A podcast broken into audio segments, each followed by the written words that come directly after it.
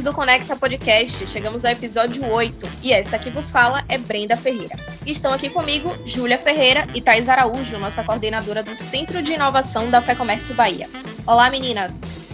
Olá, Brenda, tudo bem? Olá, Brenda!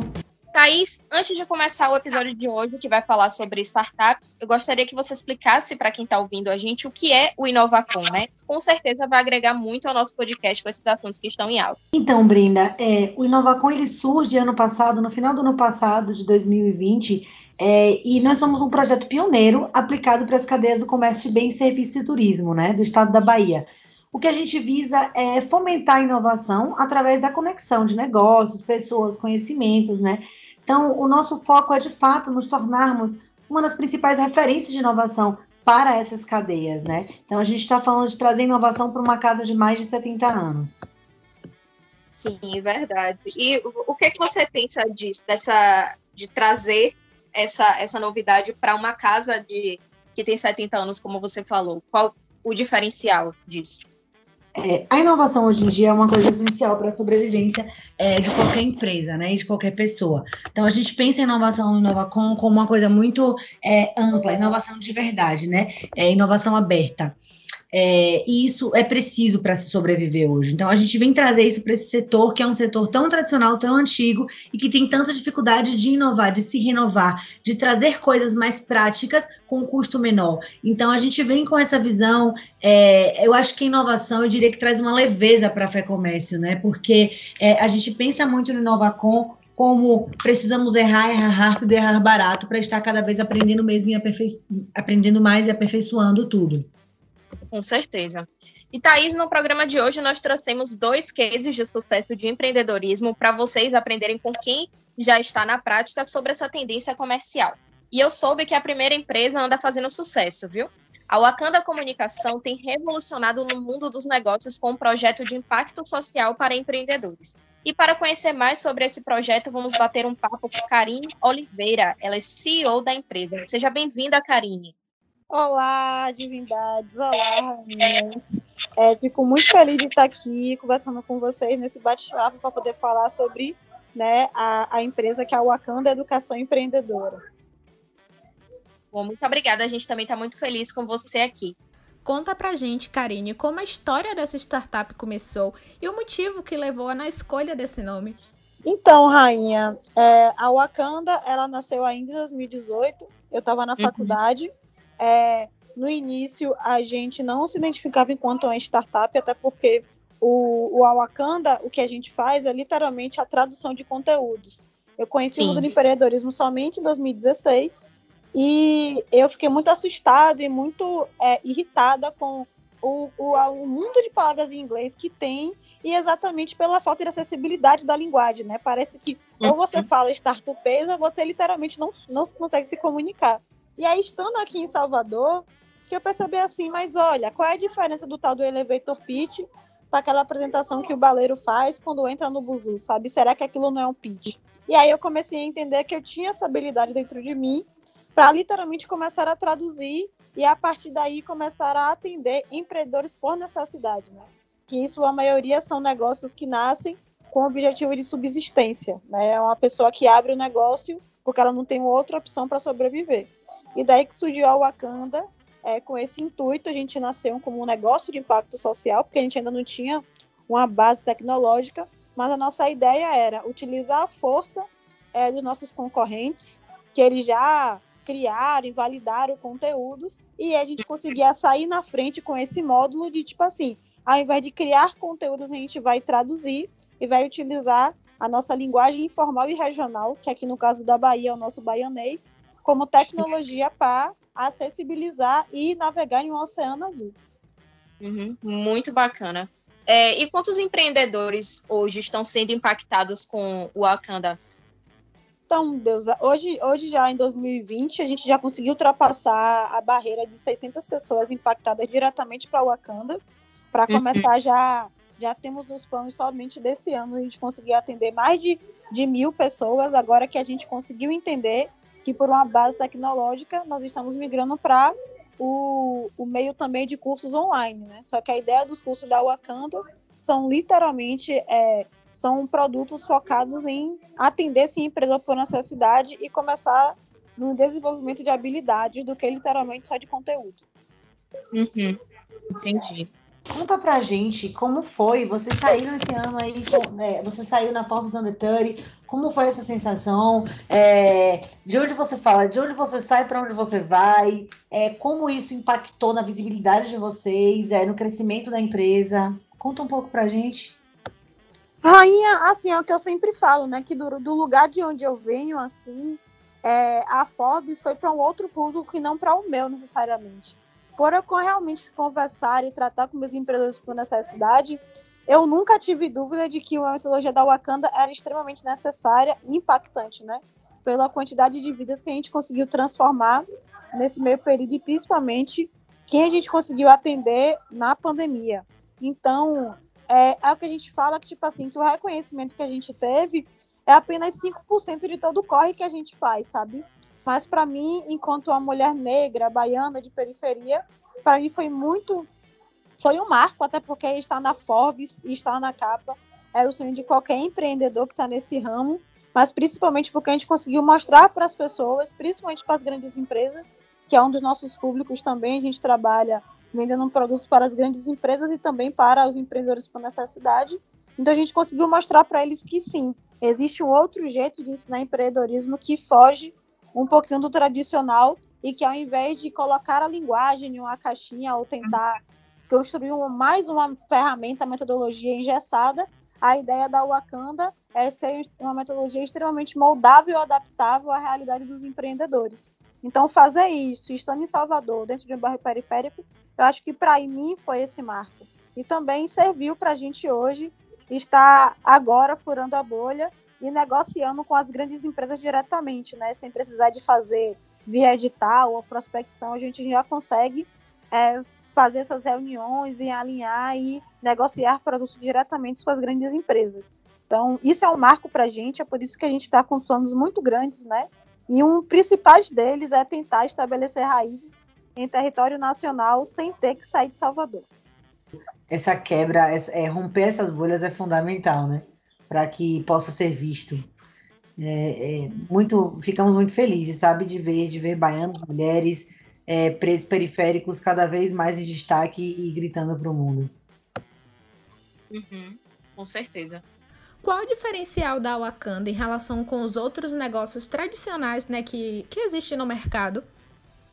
Então, Rainha, eu acho que primeiro começa porque a maior parte da, da, das instituições que se tem de educação empreendedora, ele também segue o modo tradicional de empreender, que é pegar todos aqueles conteúdos que foram feitos para empresas grandes e literalmente só mudar o público, né? Então, é como se eu mostrar e pegasse um conteúdo que foi feito para um Ambev e dissesse para um empreendedor que começou aqui hoje, né, com um uma mercearia onde ele vende bebidas alcoólicas e dizer que é o mesmo modelo de negócio. E eu acho que é esse que aí que a Wakanda vem com diferencial. É que acaba que as metodologias elas são muito engessadas. E dentro da nossa metodologia, o que a gente consegue fazer é deixar ela extremamente moldável, não somente das linguagens, das múltiplas linguagens que a gente tem de dialetos e tal dentro do Brasil, mas também a gente conseguir moldar essa metodologia para qualquer tipo de público, né? Então, quando eu falar para um público LGBT, eu vou trazer essas mulheres para vir e fazer na metodologia, o que sempre vai manter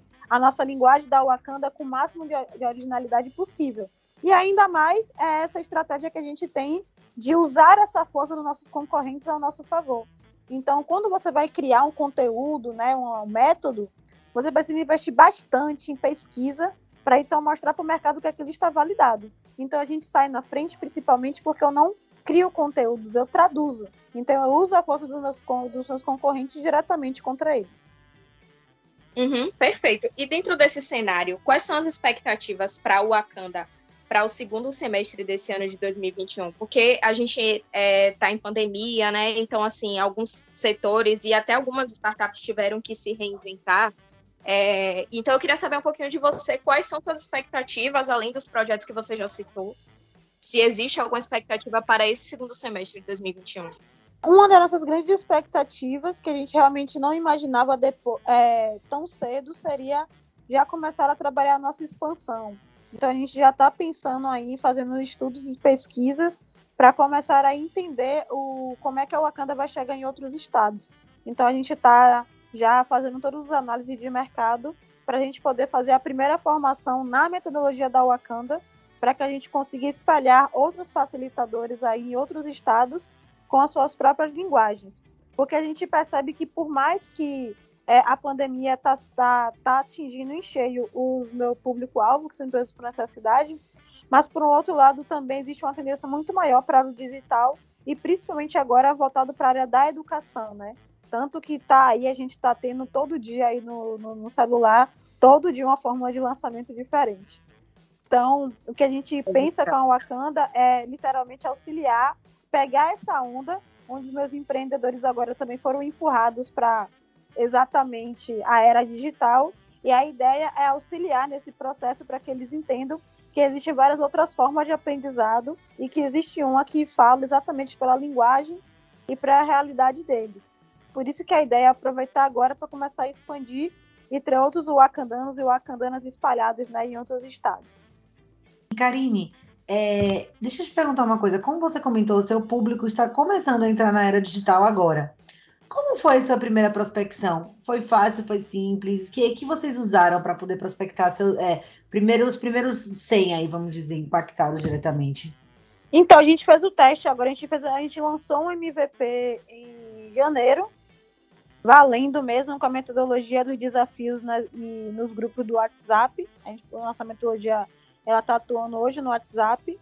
E o que a gente conseguiu entender primeiro foi porque a gente achava que tinha bastante conteúdo na internet, mas a gente precisou ficar um tempinho entendendo o que é estava acontecendo.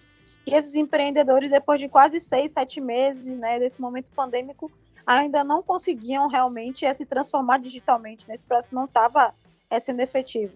Foi aí que a gente entendeu que uma parte da barreira tecnológica ela é cultural. Então, eles ainda estão tendo dificuldade em aprender a navegar em outras plataformas, principalmente porque é um público um pouquinho mais velho, entre 32, né, até uns 47 anos. Então, foi a partir daí que a gente percebeu e foi por isso que a gente montou um curso literalmente focado em uma plataforma que eles já conheciam, que é o WhatsApp.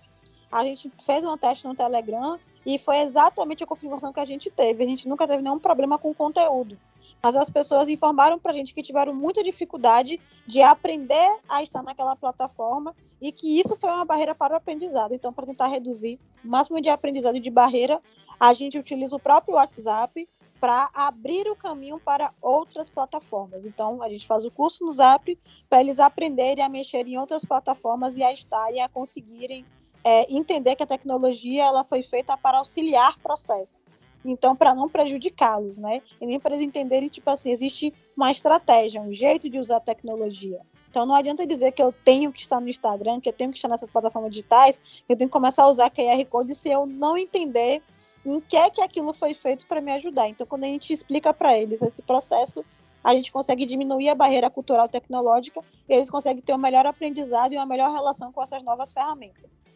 Perfeito, Karine. Muito obrigada. Muito legal. Karine, eu queria agradecer muito a participação aqui. A gente gostou muito de conhecer sua empresa, seus projetos, os objetivos. E como o Thaís falou, né? É muito importante que vocês estejam ocupando esse lugar. Obrigada, Karine. Gostamos muito de conhecer sua empresa e tenho certeza que os nossos ouvintes ficaram interessadíssimos também. Deixa suas redes sociais para a galera que está ouvindo conhecer um pouco mais. No Instagram, né? O arroba Wakanda Educação. É, e vocês podem estar seguindo o nosso conteúdo por lá. A, é, já acabou as inscrições para o Acelero no Seu Corre, que é a nossa, né, segundo lançamento do nosso curso digital, que é basicamente uma primeira competição para micro e pequenas empresas. É, e a gente já estava rodando aqui em Salvador. Então, podem ficar ligados que nossas próximas ações vão também vir através de lá. Nós estamos também no LinkedIn, Wakanda Underline Educação Empreendedora e assim como também nosso site, o Wakanda Educação.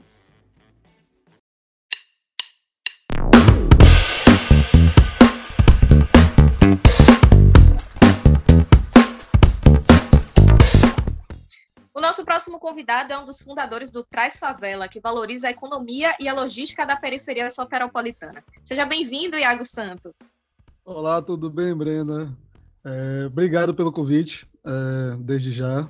Tô, um bom bater esse papo aí, um bom para vocês entenderem como funciona o Favela. Bom, então conte pra gente o que é e como esse projeto acabou mudando e fortalecendo a periferia daqui da capital.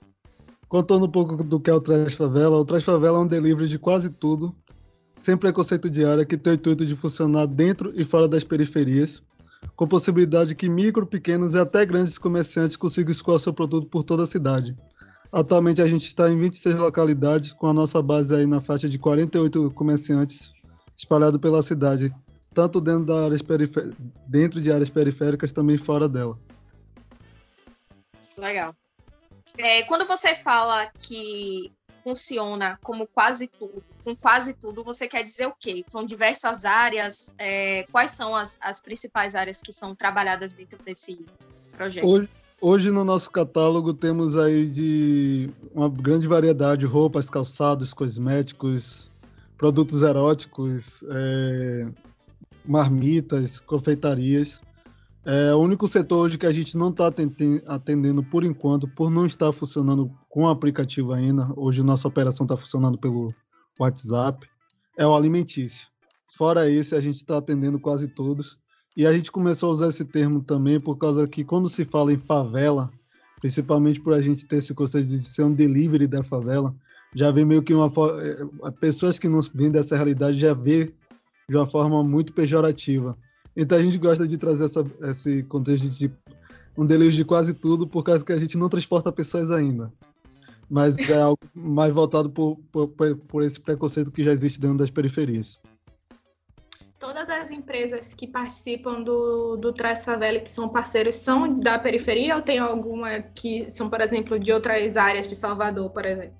Temos de outras áreas, é, Pituba, Barra, Graça, é, de, e tem outras de áreas periféricas como Plataforma, Nordeste Amaralina, é, Mussurunga. Então a gente acaba atendendo uma área bem grande. E querendo ou não, isso acaba movimentando a economia, né? Porque tem um dado, inclusive, da, da economia de favela do ano passado, de 2020, que 13,6 milhões de brasileiros que viviam em, em favelas utilizavam essa própria renda para movimentar a economia daquele local, né? E que e terminou por gerar quase 119,8 bilhões na economia brasileira, né? Então, é um dado muito importante ressaltar. Não, é isso mesmo, já ia trazer justamente esses dados.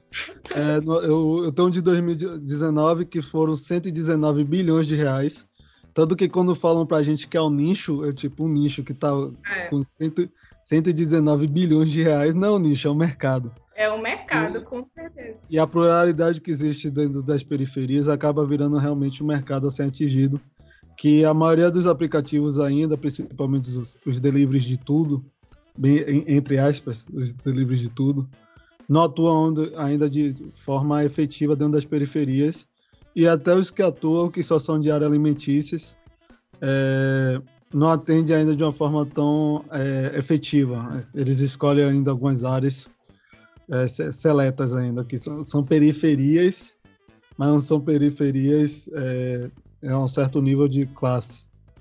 Uhum. Legal, Iago. É, eu fiquei curiosa, eu acompanho o trabalho de vocês há algum tempo já, eu fico muito feliz com todos os resultados.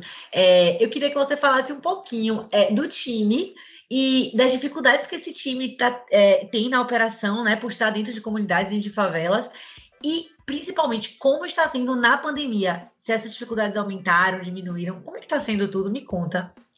Eu vou pegar, assim, só eu e mais dois sócios, a Ana Luísa e o Marcos todos três de realidades periféricas, mas cada um de um canto da cidade. Eu sou aqui de São Caetano, a região mais central de Salvador.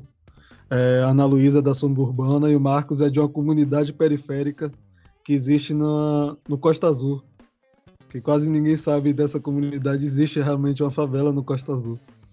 E a, a nossa maior dificuldades hoje, é, no quesito operacional, é expandir. Acredite que, para você ter ideia, por a gente não ter aplicativo ainda, no ano passado a gente conseguiu realizar 2.300 entregas, tudo através do WhatsApp. Sendo que teve no mês de junho do ano passado, teve um pico aí de 500 entregas no mês. Nossa. 500, que, é, no mês de julho já foi 400, depois voltou para quase 500 de novo. Então, para você entender que durante esse período de pandemia teve uma crescente muito grande. Também a gente começou a entender que é, a movimentação do auxílio emergencial conseguiu movimentar também essas, esse comércio, o, o, a movimentação ficou monetária ficou melhor, a economia rodou bem. Aí vou colocar do início do ano para cá, que a gente ainda está no período de pandemia, a gente teve uma pequena queda, mas nada que é, prejudicasse a nossa operação. O, o, nosso maior problema mesmo hoje a gente fala que é investimento. Tanto que o único investimento que a gente conseguiu foi através de um fundo de uma empresa multinacional que é o Google. Então, é, a gente não conseguiu um investimento tão assertivo de a gente conseguir crescer a operação e conseguindo crescer a operação atingir até outras cidades. Que, só para vocês terem ideia, no ano passado, é, o Traz Favela saiu num, em um jornal em nível nacional que a, a, gente teve contato de pessoas de todas as regiões do Brasil e ainda pessoas de cinco, cinco países de três continentes que foi a Europa, África e América, Cent é, América Central. Muito bom, muito interessante. Então, Cara, que... vocês não têm aplicativo ainda. É, como está sendo essa operação? É, eu sei que isso é uma realidade de muitas startups, tá? Que apesar das pessoas acharem que super as startups estão sempre trabalhando com tecnologia, eu sei que isso é uma realidade de muitas startups. Como está sendo isso de estar trabalhando sem aplicativo? É, isso com certeza é, dificulta, aumenta o desafio né, para a operação. Hoje, como a gente está funcionando aí no modelo B2B, então não acaba sendo um grande problema para a gente. Hoje a gente está mais no sistema logístico do que o de marketplace. O nosso objetivo é ser um marketplace com delivery, com sistema de delivery. Mas hoje a gente está sendo só o sistema de logística. Então, o comerciante que vem com a demanda e a gente realiza essa demanda para ele, tipo, o serviço de logística para ele. Então, a gente não tem é, a dificuldade maior está sendo de fazer eles venderem mais durante essa crise para a gente conseguir rodar mais. Para vocês terem ah, retorno. É, mas, mais retorno, mas a gente não pensa só na gente, a gente pensa também nos entregadores e neles também que se o comércio está parado, eles estão parados. Se eles estão parados, entregador está parado. Então é meio que se o entregador está parado, para mim é sinal que a economia está parada. Que se o entregador estiver parado, a economia realmente não está rodando. Então é algo que a gente está tipo tem, se estruturando para construir algo me melhor. Mas a gente está usando um sistema no WhatsApp onde a gente consegue automatizar, é, tipo, tem dois atendentes hoje é, uma, uma, das atendentes é a sócia, que é responsável pela operação como todo. E a gente está correndo atrás agora para também desenvolver, que é o Marcos, que é o CTO. Ele está desenvolvendo aí, eu costumo dizer que ele está construindo um prédio de 40 andares. Ele mais um, ele mais um ajudante de obra, sabe? querendo ou não, né? É, a pandemia, como você até falou na estante, a pandemia, querendo ou não, ela terminou impactando negativamente né, em alguns setores do, do varejo, do, da economia em si. O auxílio emergencial realmente deu uma ajudada ali naquele momento. Inclusive, a FEComércio realizou pesquisa sobre isso, falou do benefício desse auxílio né, para a gente. Agora, eu queria saber, você acredita, você falou que ainda não tem um aplicativo, mas funciona basicamente essa intermediação através do WhatsApp, não é isso?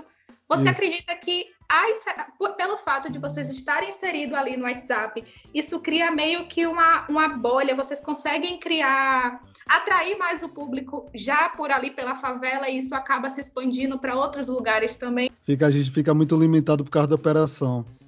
Mas uma coisa que a gente conseguiu foi trazer os clientes e os entregadores mais para perto. O nosso contato é mais é empresa, empresa e colaboradores mas é algo que o, o, o fato de a gente ainda estar tá operacionando pelo, pelo WhatsApp, uhum. os comerciantes e os entregadores estão pedindo aplicativo. Por eles saberem, tipo, já da existência de serviço e já saber da visibilidade que essa, essas plataformas, querendo ou não, têm. Então, é algo que a gente sempre, tipo, não é a principal produto do Traz Favela. Isso mas é uma principal, uma, tipo, uma ferramenta que a gente precisa para conseguir expandir. Tanto que a uhum. gente já está prospectando no. Já está prospectando o Rio de Janeiro. Já, já está criando uma rede no Rio de Janeiro. Para ir por algumas favelas do Rio. E também já está prospectando São Paulo para ocupar alguns espaços de São Paulo. E a gente tem uma meta meio que ambiciosa que é onde tiver favela no mundo, a gente vai tentar estar. Então é tipo, quase no mundo todo. Tenho certeza que os empresários e os anunciantes vão ficar maravilhados é, com essa É quase no mundo notícia. todo, mas é algo que a gente está, tipo, se estruturando. Claro que se a gente tivesse logo aquele sonhado investimento de início, a gente já está três vezes, quatro vezes maior. Mas isso não foi uma barreira para a gente que a gente acabou correndo atrás, a gente pela gente mesmo no modelo Bootstrap. Tanto que eu costumo falar que a gente, eu falo, sou CEO, Marcos é o CTO e Ana Luísa é o CEO. Mas quando chega para a parte de trás, eu sou o designer, o front-end, se vacilasse, é, o entregador, já fiz entrega, é, o, o, cara que faz o pitch, o, o o cara da planilha. Startup. Meio que esse processo que, tipo, como só tem a gente, então a gente vai ter que aprender a fazer. É. Dizem que os melhores líderes são aqueles que metem a mão na massa também, né? Então, isso tem que significar alguma coisa e isso significa já. Então, a Thaís quer falar mais alguma coisa? A Júlia? Eu queria saber quantos bairros já estão contemplados assim com Trás Favela aqui em Salvador, região metropolitana, mais ou menos assim. Eu gosto de falar que a gente está com comerciantes em alguns bairros. É. Comerciantes entregadores em alguns bairros. Que o que a gente assim, a gente não está limitando a área de entrega. A gente está limitando onde tem entregador e comerciante com entregador. A gente está com 22 lugares em Salvador com comerciantes e entregadores, onde eles conseguem atender uma certa zona. Iago, me fala uma coisa, é... quanto tempo vocês têm de operação? Um ano, um ano e três meses. Tendo como primeira cliente, eu gosto de contar essa história. E fica, é, fica meio polêmica, nossa primeira cliente foi um sex shop. A nossa primeira entrega foi de um sex shop. Depois foi de um fotógrafo. A gente entregou fotos. Que então, legal. Tipo... então foi algo que a gente conseguiu nesse período e foi um processo muito batendo nas portas. Nesse ano, literalmente batendo em porta, ainda realizar a entrega. É, é um, foi um processo que é, é, a gente fala que se colocar em um roteiro, vira filme. Iago, como foi o processo de aceleração no Google? Como foi conhecer esse mundo é, do Google? Como foi a experiência de ser acelerado no Google? É, quantas startups estavam com vocês? Quantas startups concorreram ao processo? Olha, concorrendo ao processo eu não lembro, mas eu, eu, chutando assim por alto foi uns 300 e alguma coisa. Isso que eles colocam assim, no primeiro no segundo filtro, tá? No primeiro foi um bocado, nesse segundo filtro foi, foi 300, aí no final ficou 21 de quatro estados, se eu não me engano. Era três ou era quatro estados. Foi um processo que a gente literalmente. Eu entrei em outro mundo, assim, literalmente. Eu saí de um mundo que minha mente explodiu, literalmente. Eu peguei vários conceitos do que é um ecossistema, criado, assim, um ecossistema criado com 21 startups em três meses. Entendi que é, é, como é que é um ecossistema qual, qual o poder de você ter a palavra Google, Google for Startups, na verdade, que é um braço do Google, associado a uma startup que não tinha nada, que para vocês terem ideia, quando a gente passou no processo do Google, a gente foi uma das primeiras startups a participar dessa aceleração, mas foi uma das, primeiras, foi uma das primeiras startups do Nordeste a, a estar nesse programa específico. Teve outra em outro programa, mas se contar aí no papel, só teve três startups do Nordeste no Google for Startups. Mas é algo que a gente percebeu que foi uma virada de chave do poder de a gente estar tá lá e a gente carregar uma bandeira de quase um estado, tipo, de um, uma região inteira e estar tá lá. Dois, é, foi eu e o Marcos, dois baianos, dois caras de Salvador, fazendo história no Google. Que depois disso, o Google é, começou a olhar para cá. Eles já olhavam, Mas conseguiu, quando eles viram, viram a gente ir próprio, com o próprio dinheiro do próprio bolso ir para São Paulo, eu nunca tinha ido para São Paulo passar um mês. Só abrindo esse parênteses aqui no podcast, que Thaís foi uma das pessoas que eu falei: Thaís, você sabe onde eu posso ficar? eu achei um lugar três dias antes de chegar em São Paulo. Foi aquele negócio de tipo: eu tô no Google. Eu tô em uma, em uma base do Google sendo uma startup de favela. Sim. Da favela de Salvador. E a gente conseguiu ocupar esse espaço lá e a gente aprendeu muito, muita coisa. Principalmente depois do Google, a gente não precisou impulsionar nada.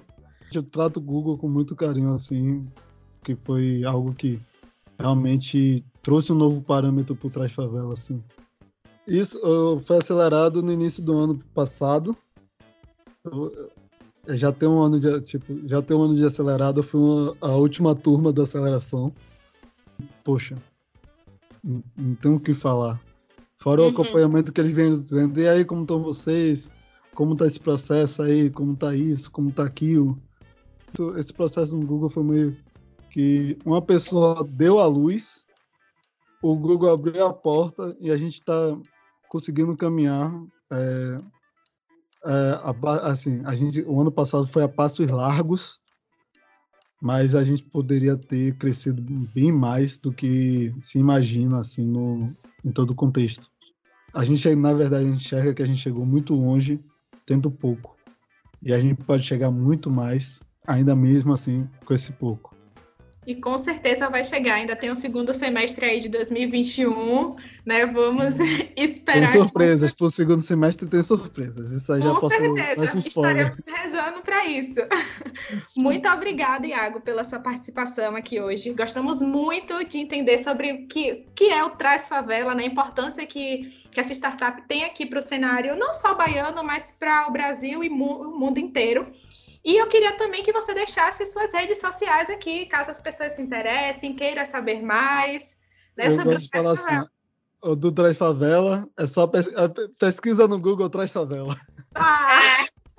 Pesquisa lá que tá tudo lá, literalmente tá tudo lá no Google, não tem erro, tá LinkedIn, WhatsApp, até o WhatsApp já tá lá, Instagram, tá tudo lá. E as minhas é Iagos, Santos, Iagos com I, e fica os dois S juntos, Iagos Santos. É, no Instagram é Iagos Santos 7. E no LinkedIn é Iagos Santos 2. Muito obrigada. Ficou anotado aqui. Prontinho. Obrigado, Bom. meninas. Sucesso, parabéns pelo projeto aí. E qualquer coisa, pode estar chamando aí que a gente participar. A gente que agradece, Iago. Bom, por hoje ficamos por aqui. Thaís, muito obrigada também pela sua participação, pela parceria aqui nesse episódio de hoje. Esperamos vocês, você no, nos próximos episódios, né? Muito obrigada a vocês, meninas. Obrigada, Iago. E quero, de fato, estar muito aqui com vocês. Bom, que bom. E eu espero que você que está nos ouvindo tenha curtido os cases de sucesso que apresentamos hoje. Ah, e caso queira saber mais notícias sobre o comércio de bens, serviços e turismo, acesse o nosso site www.fecomércioba.com.br ou Instagram e Facebook fecomércio.ba. Até a próxima!